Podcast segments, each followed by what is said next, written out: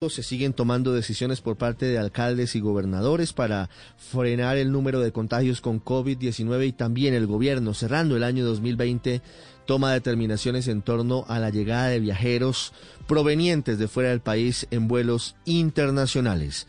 Señor viceministro de Salud, Luis Alexander Moscoso, buenos días.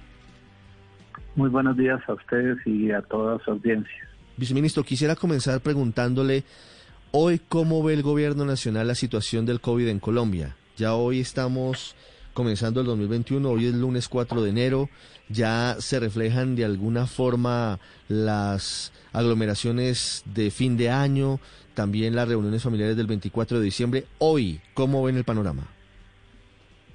Eh, como, como lo comentas, eh, Ricardo, desafortunadamente estamos viviendo las consecuencias de un diciembre muy difícil diciembre muy difícil en el cual eh, un porcentaje de la población no acogió las recomendaciones, no tomaron medidas, se hicieron reuniones familiares eh, y sin medidas de protección, tuvimos sitios de aglomeración sin cumplir los, los, requisitos y, y, estamos viviendo las consecuencias. En este momento podemos colocar, dividir el país en, tres grupos, un grupo del país, la costa caribe, los llanos orientales, la Orinoquía, la, la Amazonía, el Chocó, Putumayo, Huila, Caquetá, que presentan una curva de tendencia estable o hacia, hacia la baja, ya viene disminuyendo. Unas áreas del país que tuvieron o que siguen un pico muy alto, pero tienen una tendencia de disminución inicialmente de casos que esperamos se den disminución futura de, unidades de cuidado intensivo y de pérdida de vida. Estamos hablando del norte de Santander, de Tolima, de, de Santander, de de Nariño y tenemos unas ciudades donde tenemos dificultades, donde tenemos, aparte de alta ocupación, tenemos crecimiento en el número de unidades de cuidado intensivo. Estamos hablando de Bogotá, la ciudad de Medellín, el Valle de Aburrá y la ciudad de Cali. Sobre todas estas estamos tomando medidas, estamos haciendo ajustes a las medidas, trabajando con las entidades territoriales para, la para buscar la mejor alternativa de este aislamiento selectivo, buscando la medida propia para cada ciudad y para cada condición. Eso implica, viceministro, que el gobierno por ahora descarta determinaciones del orden nacional como las que se tomaron comenzando la pandemia, es decir, por ejemplo, la suspensión de los viajes intermunicipales o medidas que tengan que ver con todo el país? ¿Seguimos en el enfoque diferencial por el momento de la pandemia en cada región? Sí, señor, seguimos con aislamiento selectivo. Hay ciudades donde donde el comportamiento de la pandemia es, como le digo, estable o a la baja y pues no podemos aplicar en esas ciudades, en ese 70% del país, medidas para un 30% del país que está subiendo y no podemos tomar medidas en un departamento que ya viene bajando, así tenga alta ocupación, con uno que viene subiendo. Las medidas deben estar ajustadas a cada, a cada región y cada área y tienen que evaluarse en qué zona de cada ciudad, por qué características se está dando cada incremento y tomar las medidas ajustadas a esas condiciones.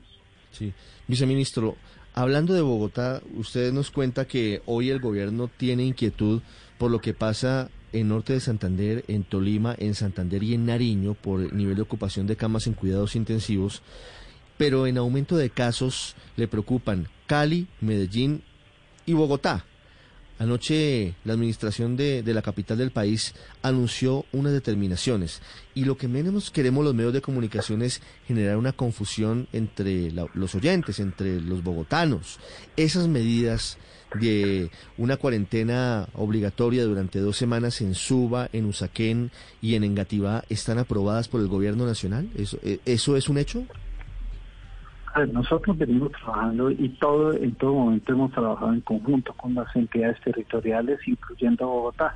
Por lo menos nosotros eh, le recomendamos en un inicio, por ejemplo, la aplicación de pico y cédula en el mes de en el mes de diciembre. Hicimos unas recomendaciones para 24, hicimos unas recomendaciones para los partidos y dentro de eso venimos trabajando de forma conjunta. Claro, cada entidad tiene su pensamiento y su forma de, visualizar los diferentes temas y nos sentamos a discutir los temas y nos ponemos de acuerdo. Bogotá tiene una propuesta, una propuesta de tres localidades, el gobierno nacional, el ministerio, considera que piensa que la medida debería ser un poco más, más global, eh, pero entendemos claramente las posiciones de Bogotá sobre por qué las tres, eh, por qué las tres localidades, las entendemos, las comprendemos y, las acogemos, pero esa decisión eh, es una decisión que la hemos reservado siempre para el comité de expertos, donde participa el Ministerio de Salud, pero también expertos nacionales e internacionales,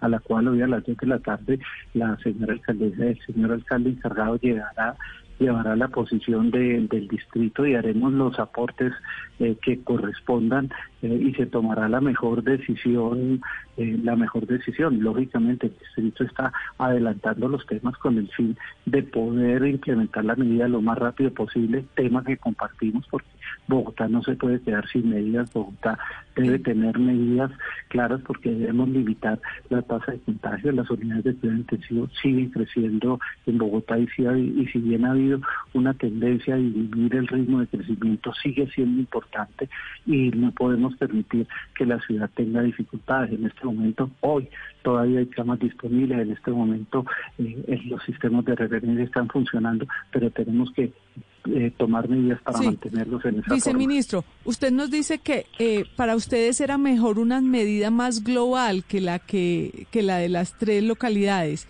¿Cuál era esa medida que el gobierno nacional le parecía que se debía tomar en Bogotá? Nosotros, nosotros simplemente desde el 24 pedimos una, desde el 23 pedimos una circular conjunta y hay medidas que se vienen implementando en otras regiones, por ejemplo en Norte de Santander, Tolima, eh, Antioquia, por ejemplo, tenemos eh, limitación de movilidad a partir de determinadas horas en toda la ciudad para limitar accidentes de tránsito y eventos eh, violentos. Tenemos eh, picos y cédulas, algunos de comercio y algunos generales. O sea, simplemente son son son alternativas. Es decir, medidas menos drásticas. Lo que ustedes, lo que el gobierno nacional consideraba era que podían aplicarse medidas menos drásticas que una cuarentena estricta.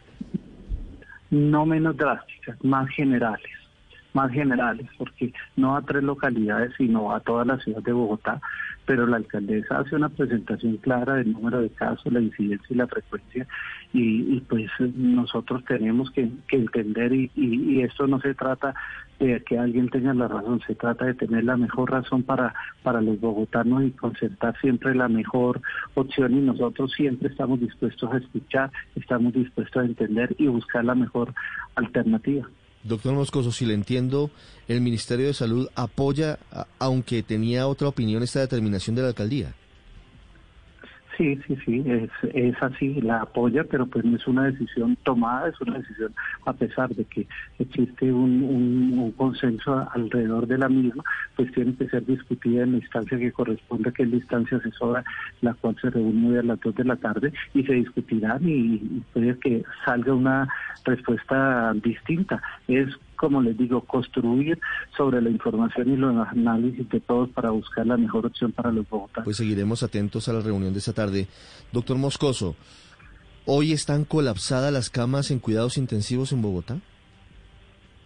No, hoy no están colapsadas. Hoy tenemos, la rutina de la referencia es un proceso complejo. Hoy tenemos algunas entidades con una alta ocupación, especialmente las entidades privadas del norte eh, de la ciudad, pero existe una capacidad y existe una posibilidad de, referencia. Entonces nuestra indicación es, si en su entidad no hay una unidad de cuidado intensivo, acepte la referencia a la entidad pública o privada que el distrito está organizando, está organizando, lógico, ese proceso demora, demora eh, algún, algún trámite mientras se hace la gestión de consecución, el transporte y demás, pero hoy existen camas, camas en Bogotá.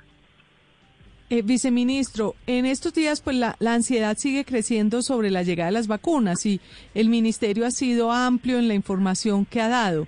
Sin embargo, toda la gente sigue preguntándose, ¿hay una fecha ya de cuándo llega o cuándo se puede poner la primera vacuna? En el ministerio, ¿qué cuentas tienen de esa fecha de arranque? Nosotros tenemos proyectado el inicio de vacunación masiva sobre el mes de, de febrero. Estamos coordinando entidades territoriales, entidades farmacéuticas y demás para esto, pero es en el mes de, en el mes de febrero. Pero, pero no se tiene una fecha específica, viceministro, un día, un número. No, usted sabe, usted sabe que en esto el gobierno nacional ha sido muy estricto y muy hermético con las fechas y una vez las tengamos todo definido, todo organizado y todo coordinado, le daremos las fechas porque resulta un imprevisto en esta semana, en 10 días y cometemos el error de decir una fecha determinada. Yo creo que todavía estamos ajustando todo el procedimiento, ajustando todos los temas, revisándolo con todas las entidades territoriales y lo que sí podemos comprometernos es que es en el mes de febrero, o sea, estamos a muy pocas semanas. Sí, viceministro, ¿en cuánto tiempo estiman ustedes el INVIMA dará la aprobación para la vacuna de Pfizer y, BioNTech en Colombia? Eh, el 31 de diciembre se radicó finalmente la solicitud por parte de los laboratorios. ¿Cuándo podría darse esa aprobación? Que es prácticamente el pistoletazo de salida ya para empezar en firme el proceso de, vacunación en febrero. Esperamos sea muy rápido, esperamos que la farmacéutica haya cumplido con todos los requisitos eh, y se pueda dar ojalá esta misma semana. Hay unos plazos establecidos en el decreto de emergencia, pues que el INVIMA debe debe cumplir y sé que el INVIMA está trabajando fuertemente y muy rápido para hacerlo en el menor tiempo en el menor tiempo posible, que tiene que ser entre esta y la otra semana. Sí. Volviendo a Bogotá, viceministro, ¿ustedes van a insistirle a la Secretaría de Salud que asuma el control de las unidades de cuidados intensivos, de las camas en cuidados intensivos, por medio de la declaratoria de alerta roja hospitalaria? Sí, Bogotá creo que el día de ayer lo, lo, establece así, cosa que es compartida mm. por, el gobierno nacional. Bogotá hizo un buen trabajo en el momento en que lo, en, que lo hizo y, y pues debe seguirlo haciendo. Es más, en este momento lo, lo, lo está haciendo, tiene la regulación de los pacientes. Sí, porque allí la, gran preocupación era que durante estos días tuvimos reportes de varias personas que estaban en urgencias, incluso que estaban siendo intubadas en urgencias, porque la afirmación era que no había camas en cuidados intensivos y quizás lo que había era un problema de gestión de las disponibles y por eso es tan importante que lo asuma centralizándolo la Secretaría de Salud de Bogotá en este caso. Siete, tres minutos. Señor viceministro, una última pregunta sobre los viajeros que a esta hora lo escuchan en Miami o lo escuchan en Madrid, que están inquietos por la circular que ayer se dio a conocer del 31 de diciembre, una resolución de hecho, firmada por el ministro Fernando Ruiz. A partir de ahora es obligatorio de nuevo presentar una prueba PCR negativa en los aeropuertos de Colombia para entrar. Usted sabe que usted sabe que existe una tutela, una tutela en la cual el ministerio manifestó su objeción por las dificultades, no solamente por los temas epidemiológicos, sino por las dificultades que tienen los viajeros internacionales de optar una prueba fuera del país, no existe tiempo, costo, muchas circunstancias. Entonces el juez moduló el fallo y dentro de esta modulación permitió que el, que el ministerio regulara. Entonces lo que pretendemos es que los viajeros internacionales que lleguen sin la prueba PCR se la pueden hacer en el país. Claro, tienen que entrar inicialmente a un proceso de aislamiento mientras se le toma su prueba y obtiene el resultado, que ustedes saben que puede ser muy rápido dentro, dentro de dentro de Colombia y, optar con las medidas tanto de seguridad como de facilidad y, de poder lograrlo para, para todos los viajeros. Es decir, lo ideal es que los viajeros internacionales tengan en su mano una prueba PCR negativa que se tomó máximo con 96 horas de anticipación, pero si no la tienen, tienen el compromiso de practicársela en Colombia y aislarse durante cuánto tiempo? ¿Cómo, es la mecánica? Aislarse mientras se toman la prueba y obtienen el resultado. Mientras se toman la prueba y obtienen el, el resultado. Es un mecanismo alterno, me parece que, que es fácil. Hoy tenemos resultados de PCR para el mismo día para el día siguiente. Entonces, eh, yo creo que son procesos que se pueden optimizar, que se pueden organizar eh, y cumplir. Y para su entrada en vigencia, el, ministro, el Ministerio, ante una solicitud de Aerocivil, está revisando los tiempos de entrada para darle tiempo a los viajeros internacionales que en este momento no han cumplido las 92 o no tienen forma de tomársela para darle una transición en su proceso de implementación. Mm. ¿Quién va a revisar, quién va a encargarse de hacer el seguimiento de estos casos, viceministro? Lo tenemos a través de, las entidades territoriales, eh, a través del Consejo eh, Nacional, con apoyo de las entidades territoriales y si el usuario tiene una EPS a través de su asegurador también. Es un trabajo de, de todos, pero pues regulado y coordinado desde, mm. desde el nivel nacional. No, pero claro, y, y la idea es que todos cumplamos. Pero ¿qué pasaría en el caso, ministro, viceministro, perdóneme, de que una persona no se practique la prueba PCR o no se aísle? Eh, ¿hay, ¿Hay forma de pues saber que no lo hace y hay algún tipo de, pues, de sanción, así sea económica, para quien no cumpla con la norma? Un policía en cada en cada sitio es, muy complejo. Adaptamos y como dice usted a la, a la voluntad de la decisión, pero vamos a hacer los seguimientos y pues que el que se arriesgue y lo tomen.